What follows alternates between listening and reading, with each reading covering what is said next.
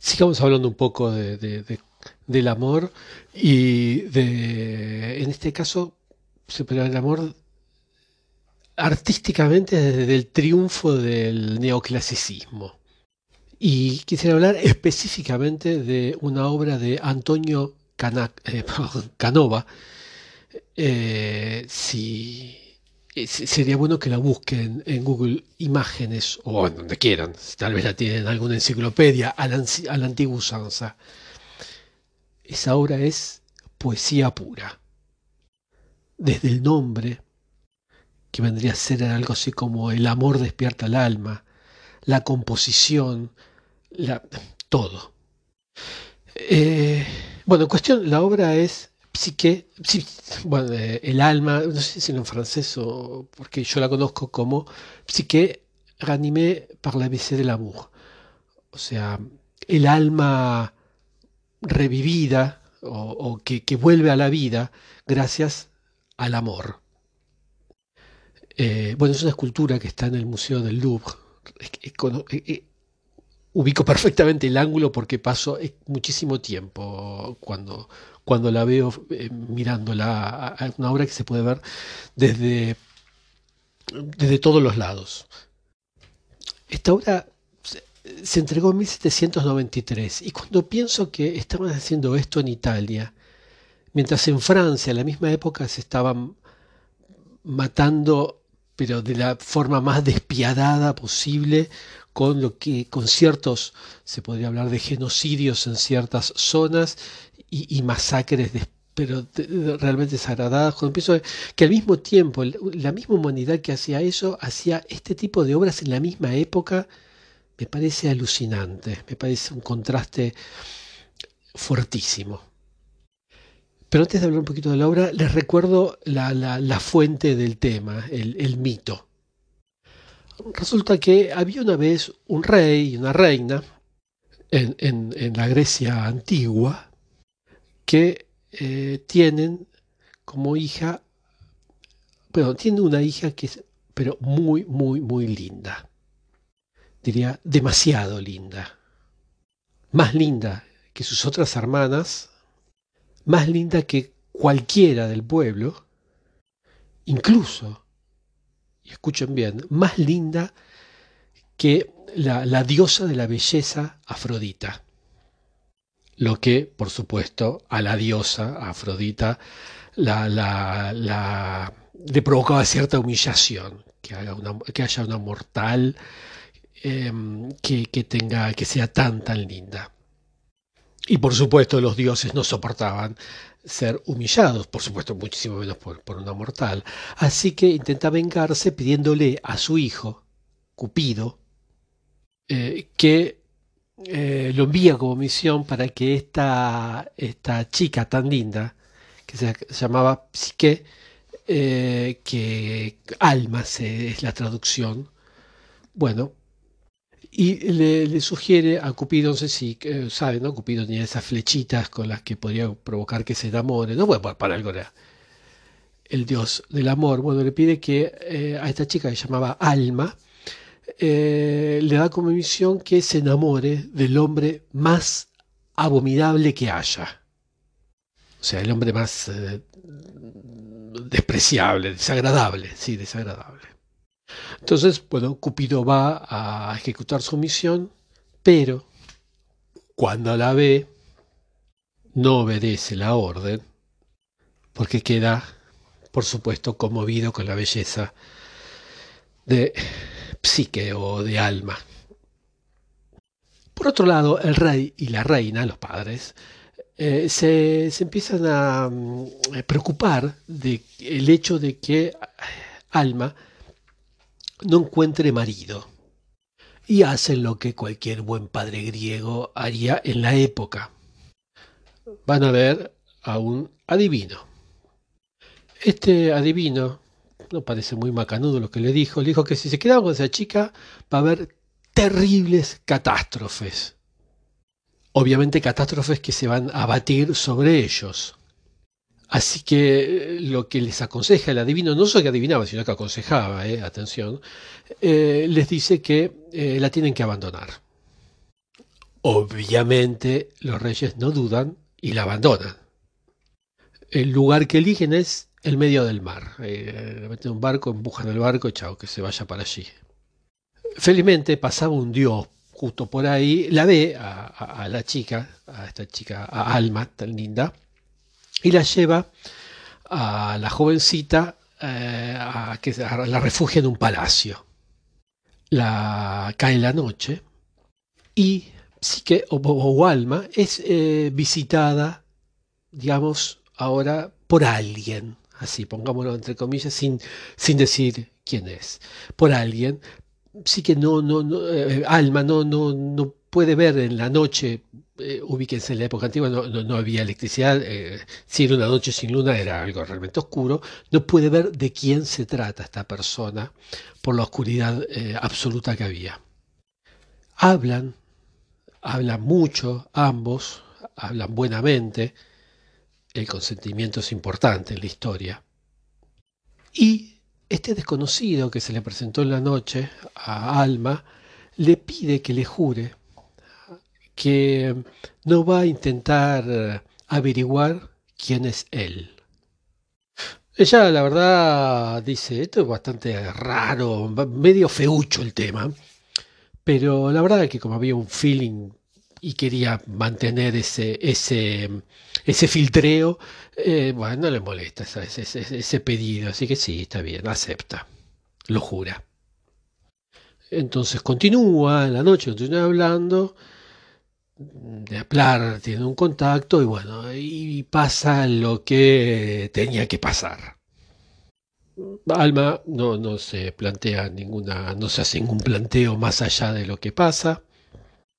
Por otro lado, ella vuelve a ver a sus hermanas cada tanto eh, y les cuenta a las hermanas lo que, lo que le pasó y las hermanas, eh, eh, la verdad que cuando le cuenta dice, la verdad que es bastante rara tu historia, muy, muy rara o muy sospechoso todo. Y la verdad coincido con las hermanas, ¿no? Si, si, si alguien viene y me dice, mira, me vino a visitar a alguien a la noche, no veía nada, me dijo que no averigüe quién era, terminamos haciendo, ya sabes qué, este, y la verdad que todo muy raro, ¿no?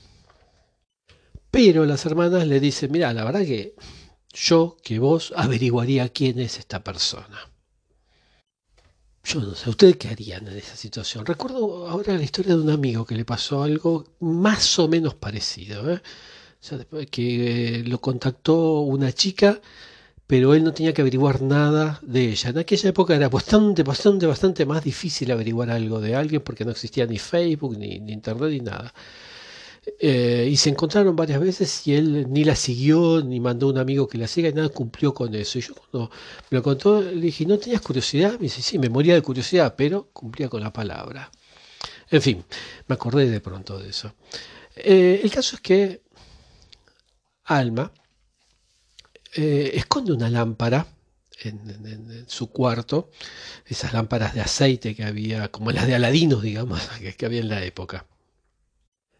Y cuando su amante se duerme, la prende y eh, mira quién es. Y, oh, sorpresa, quién estaba al lado. No era nada más ni nada menos que el dios del amor, Cupido.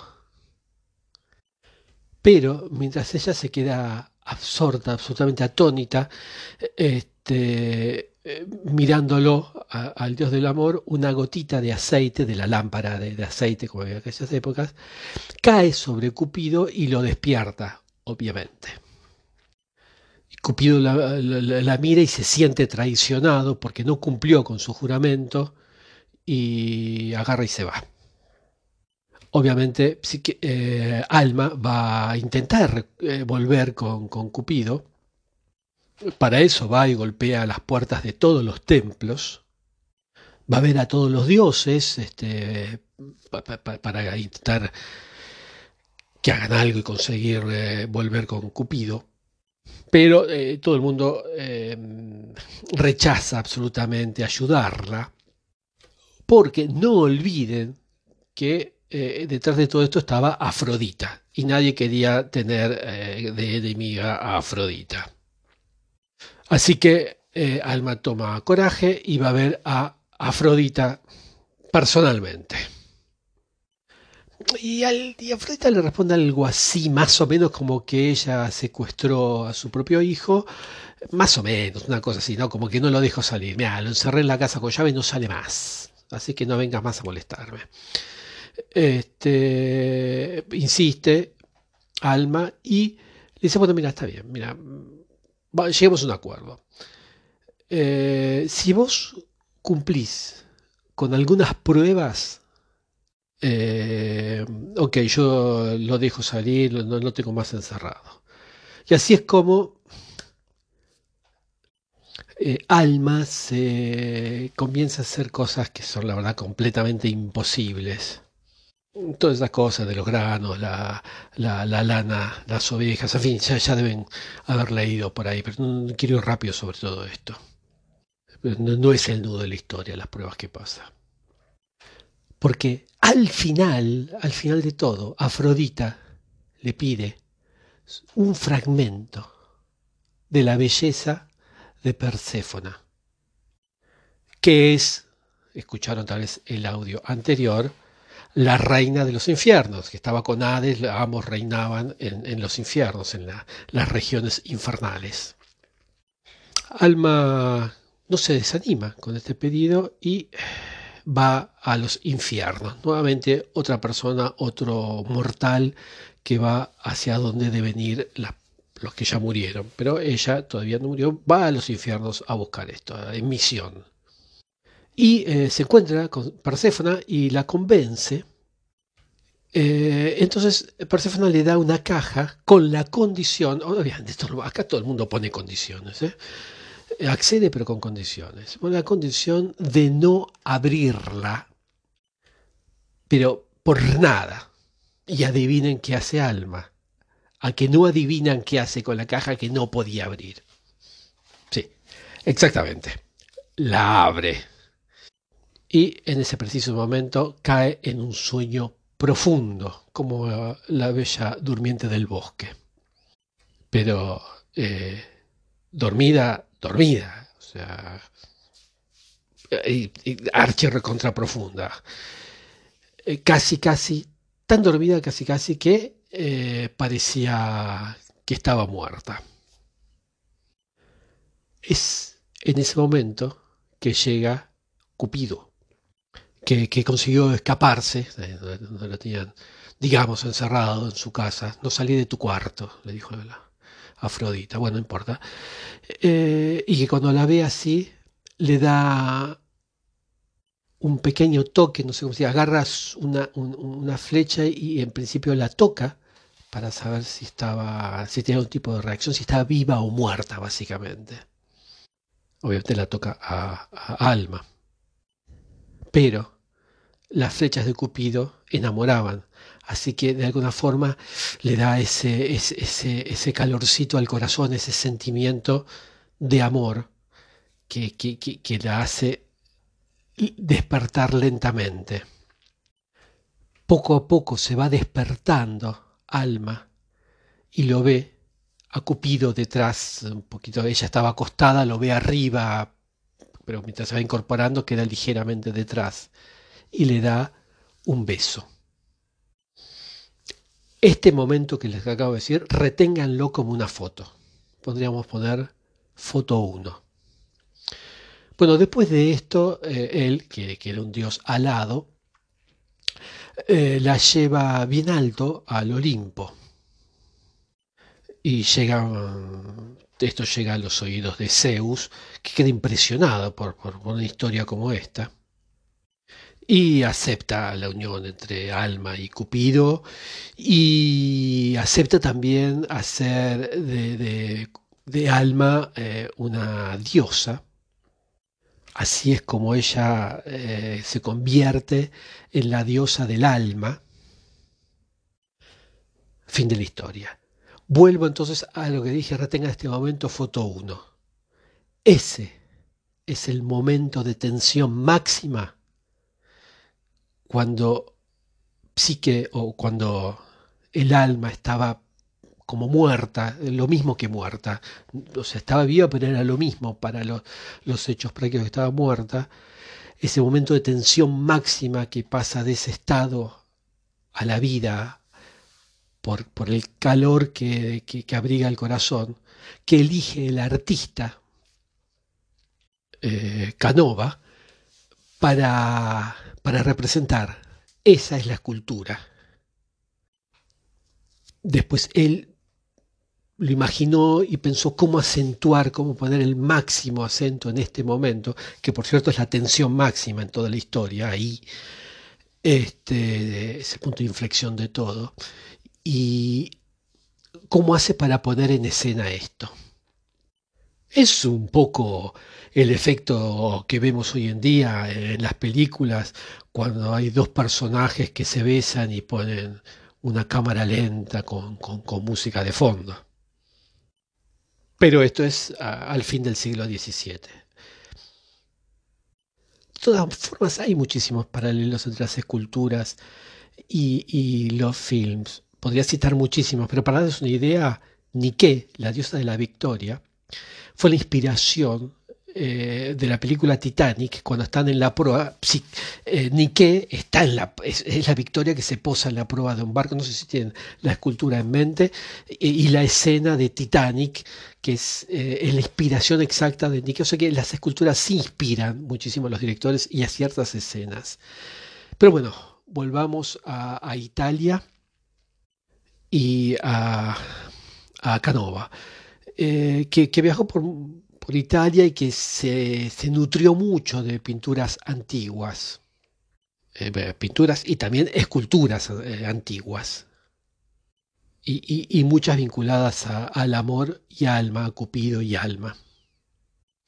O sea que en su cabeza da vuelto a un muy importante repertorio de imágenes que él podía, podía hacer jugar.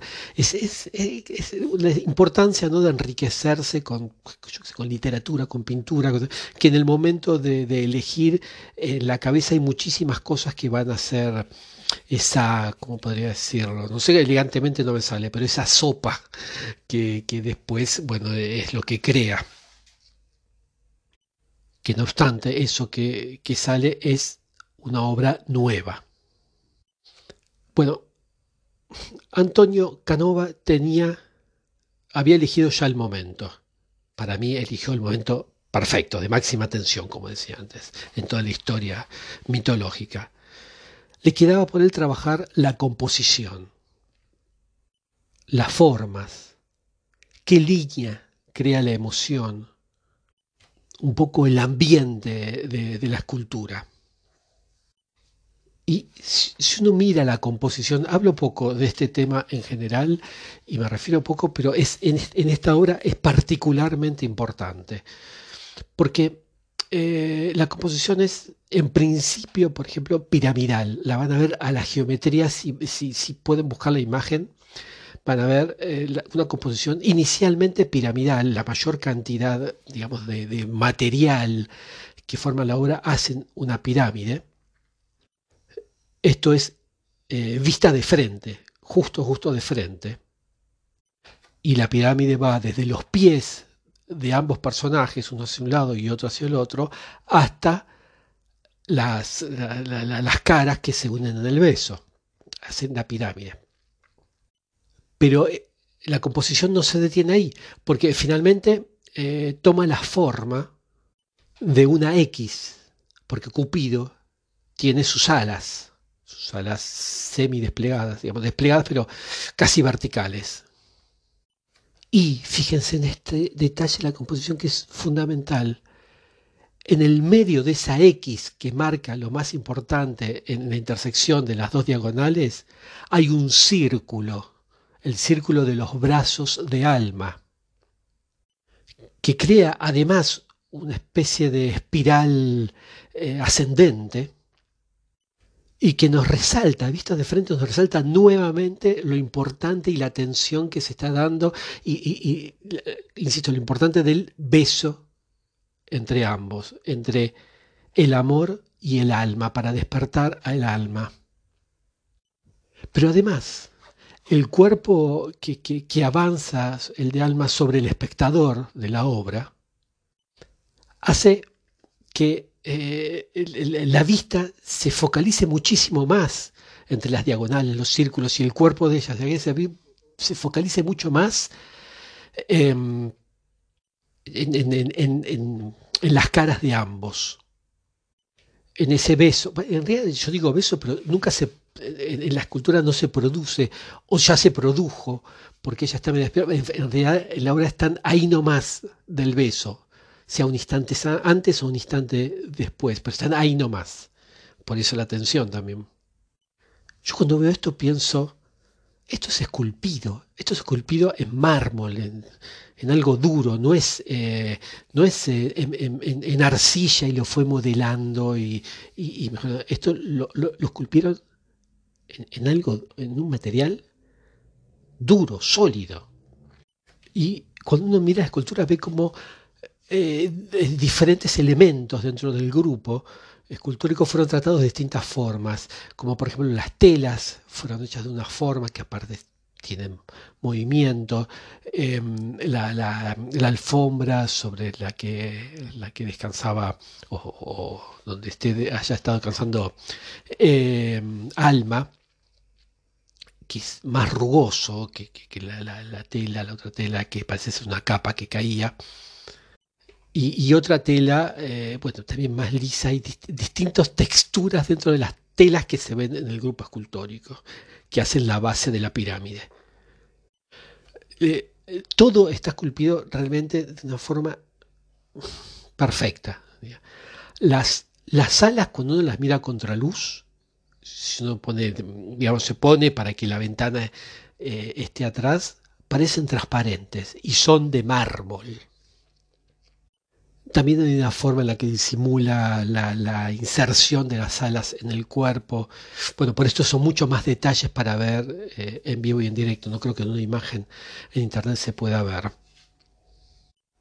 Pero el punto es que todas estas diferencias de textura en la, en la, escultura, en la estatua, es la que le da, eh, que le da sensación de ser algo vivo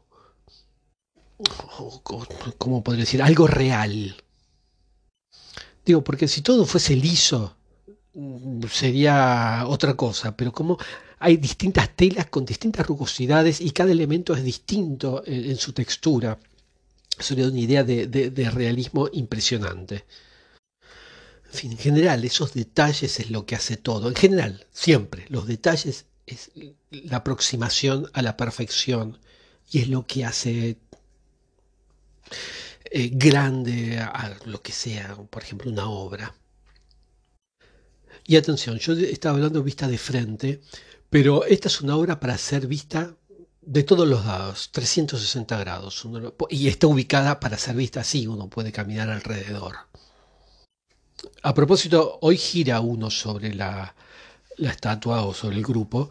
En la época eh, se le hacía girar, incluso se conserva la manija que se tenía en la base eh, para donde se la agarraba y se la hacía girar a la obra.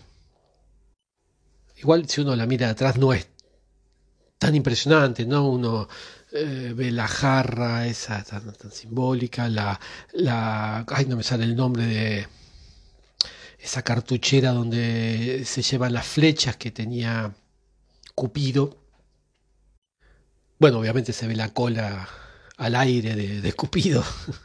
en fin. Hay una serie de detalles que me parecen interesantes, como hace caer la ropa o las túnicas fuera de la base del grupo escultórico como si desbordarían, como si fuese una, tela absolutamente real que cayó por allí y desborda de saliendo del mundo eh, irreal de una escultura o del mundo mitológico y cayendo sobre, sobre nuestra realidad, sobre nosotros. Eh, ese detalle también de esa tela que de verdad me parece maravilloso. Cuando uno la mira y se detiene a verla detalle por detalle, se da cuenta que es una obra muy, muy, muy bien compuesta, pero sobre todo muy, muy pensada esa composición y, esos detalles. Casi diría, si se me permite, en un artista, es como una demostración de fuerza, de poderío de Antonio Canova, este, lo que lo que consigue, esa demostración de fuerza, de, poderío artístico, si, se me permite esta extraña expresión. Este, obviamente despierta inmediatamente la admiración de sus contemporáneos. Y de ahí todo el tiempo hasta los espectadores actuales. Yo incluido. Cuando uno lo ve y ve esa, esa vida que da, ese, ese, ese, mm, ese aliento emocional sobre lo que es una escultura rígida, eh, eso que hace a, diferencia entre una escultura y, una obra de arte, pero de la mejor calidad, una obra de arte suprema. Eso que, muchos artistas no consiguen en toda una carrera, de toda una vida, bueno, Antonio Canova con esta cultura depasa ese límite.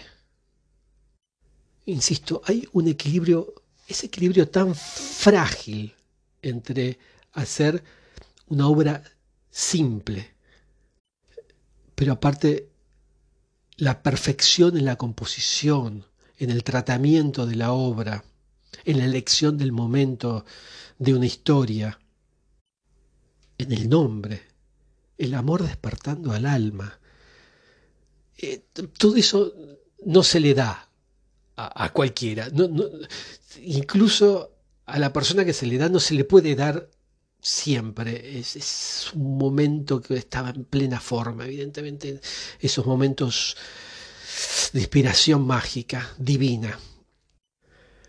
En fin, obviamente, con esta obra Antonio Canova inicia la escuela Canova, porque pintores y escultores empiezan a, seguirlo en, lo que se puede llamar el neoclasicismo, ¿no? porque se copian de, de la época clásica, que aparte viene con fíjense en el momento histórico, ustedes lo van a ver a Napoleón como también eh, empieza obviamente la influencia que hay en la imagen, ¿no? como si hoy la tiene la, televisión y el cine, eh, se inspira también en, la época clásica, por eso se llama toda esa época el neoclasicismo. Bueno, ahí está David también, que es el, pintor, se podría decir el coreógrafo de la Revolución Francesa.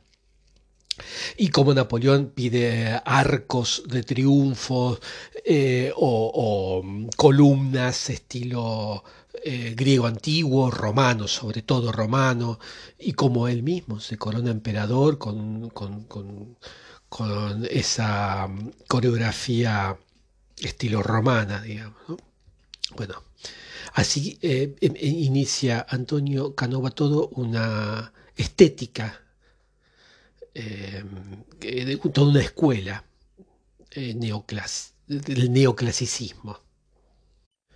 Básicamente, pues si les interesa, es eh, el neoclasicismo, es eh, algo así como basarse en, algunos principios, unos grandes principios, ¿no? Donde, por ejemplo, el clasicismo antiguo insistía eh, mucho en la anatomía, los músculos, la, realidad, la veracidad de la naturaleza así de esa forma de que hacía el clasicismo, el neoclasicismo busca la buena proporción eh, graciosamente idealizada y bueno, y algunos detalles más, grosso modo es eso.